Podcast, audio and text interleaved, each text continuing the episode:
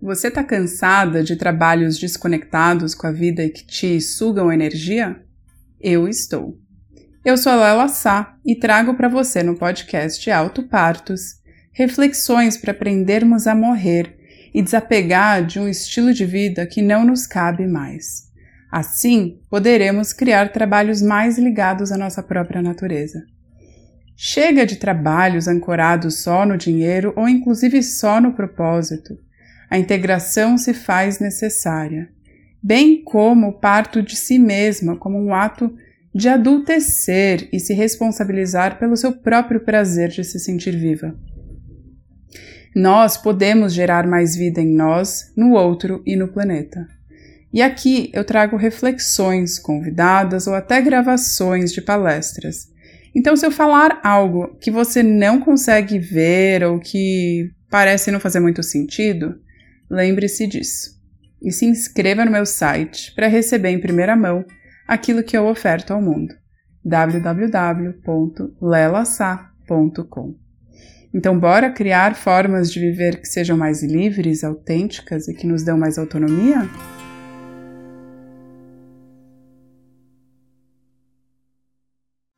Hello, bonitas! Bom, vamos hoje falar mais sobre o senso de pertencimento, algo que todo ser humano precisa, porque nós somos seres relacionais, sociais e precisamos disso. Mas como fazer isso de uma maneira que você se sinta parte daquele grupo e não faça algo para pertencer para além daquilo que você é? como pertencer aos grupos sendo quem você é e não fazendo algo que você não quer. Bom, antes de começar, aproveito para te convidar para participar da minha newsletter, onde eu encaminho textos exclusivos para aprofundar a nossa conversa, inclusive dialogar. Eu adoro quando você me responde, quando você traz alguma questão para que a gente possa de fato dialogar. Meu objetivo é que a gente possa ter cada vez mais mulheres conectadas a trabalhos que fazem sentido e fazem a diferença no nosso entorno. E para isso, a gente precisa se conectar. Precisamos conversar, dialogar e trocar mais. Bom, voltando para o assunto de hoje. Como pertencer a grupos que fazem sentido e que florescem aquilo que tem de autêntico em nós. Eu tenho experimentado nos últimos cinco, sete anos uma relação mais próxima com os ritmos da natureza. Partindo do princípio que nós somos parte da natureza, não tem algo que faz a gente ser a parte dela, isso é algo que a gente foi vivendo a partir da nossa convivência em grandes centros, na urbanização, a gente se alienou à natureza, mas nós fazemos parte dela. O reino mineral, vegetal, animal veio antes de nós e nós viemos depois deles com o intuito de conviver e de cuidar desses reinos, ou é assim que eu gosto de crer. A partir desse olhar que nós somos a natureza, eu entendo que buscar uma frequência, como na, no rádio, né, quando você está sintonizando no, numa estação para você ouvi-la melhor, a gente consegue se ouvir melhor quando a gente está sintonizado aos ritmos da natureza. Então, entender mais sobre os tempos da natureza nos ajudam a nos entendermos mais. Então, se você está com alguma dificuldade de entender mais quem é você nesse exato momento, é interessante se sintonizar mais com o que a natureza te pede enquanto ritmo. Então, para começar, vamos pensar que o tempo ele não é linear somente como as sociedades mais urbanas consideram, né, que a produtividade é a todo tempo, a vida é corrida e não temos tempo para nada.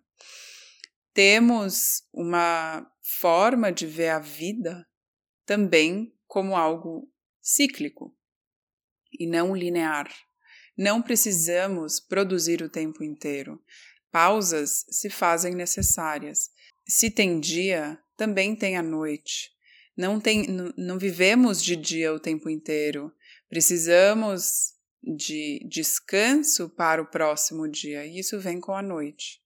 Isso também acontece em relação à nossa produtividade, à nossa disponibilidade para compreender e ajudar o próximo. A gente também precisa nos entendermos.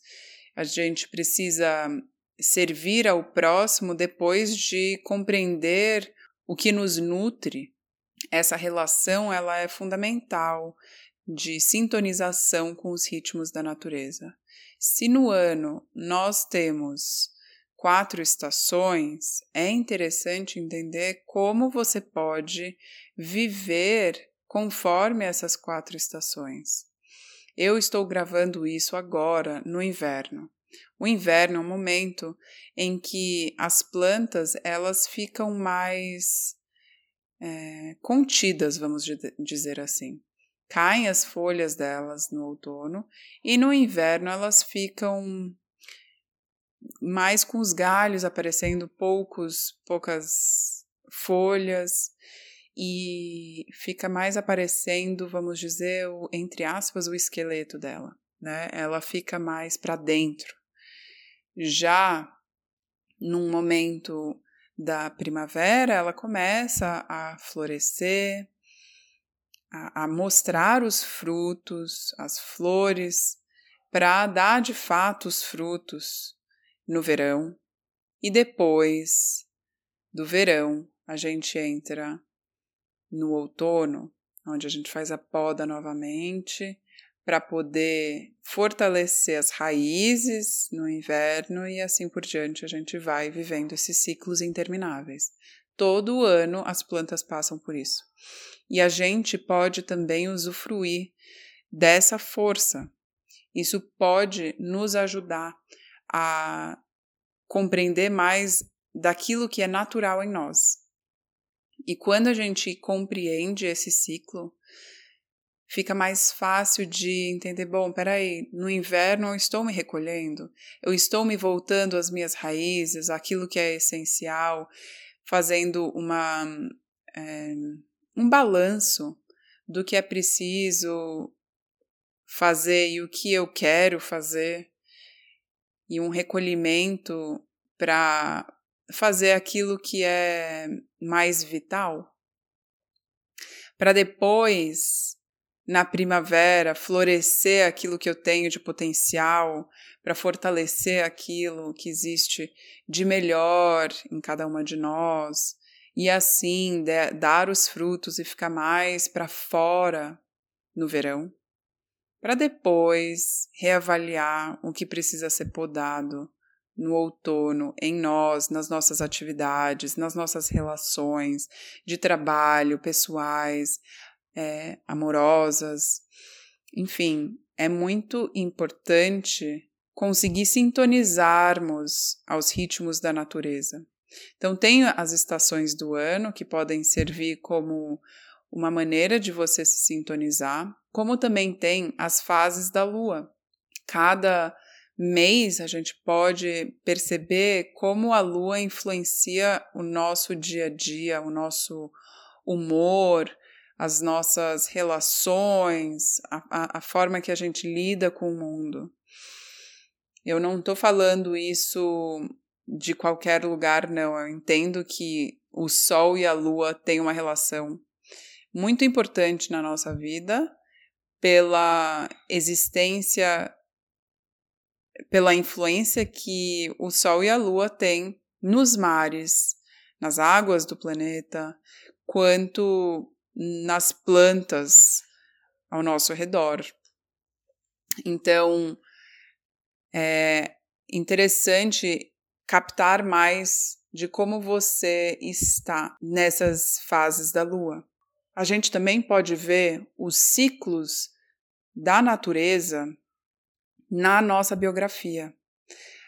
Até os 21 anos é como se a gente estivesse vivendo a primavera em nós e a gente está florescendo.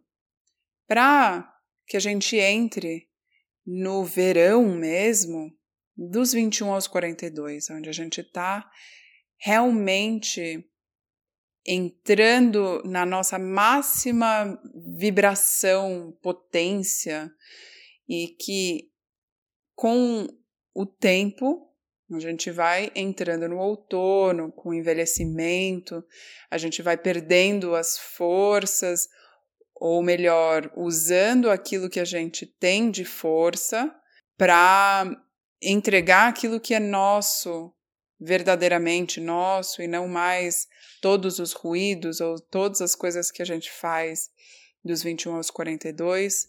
A partir dos 42 tem uma vontade a mais de não fazer tudo, de só fazer aquilo que te cabe.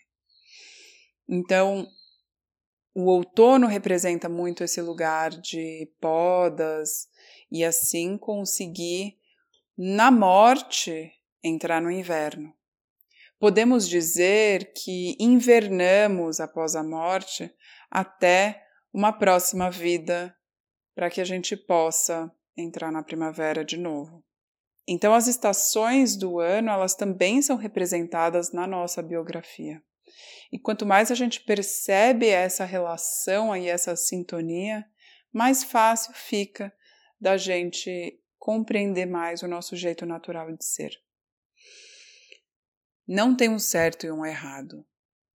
Tem o que você pode observar que existe na natureza e o que você está vivenciando em você. E perceber mais a natureza nos ajuda a nos perceber mais natural, aquilo que é natural, nato em nós, e sair da necessidade de estar tá a todo custo fazendo entregando, produzindo aquilo que o homem pede de nós, que por sua vez está alienado à natureza. Então, a nossa versão autêntica, ela também envolve uma conexão acirrada com a natureza.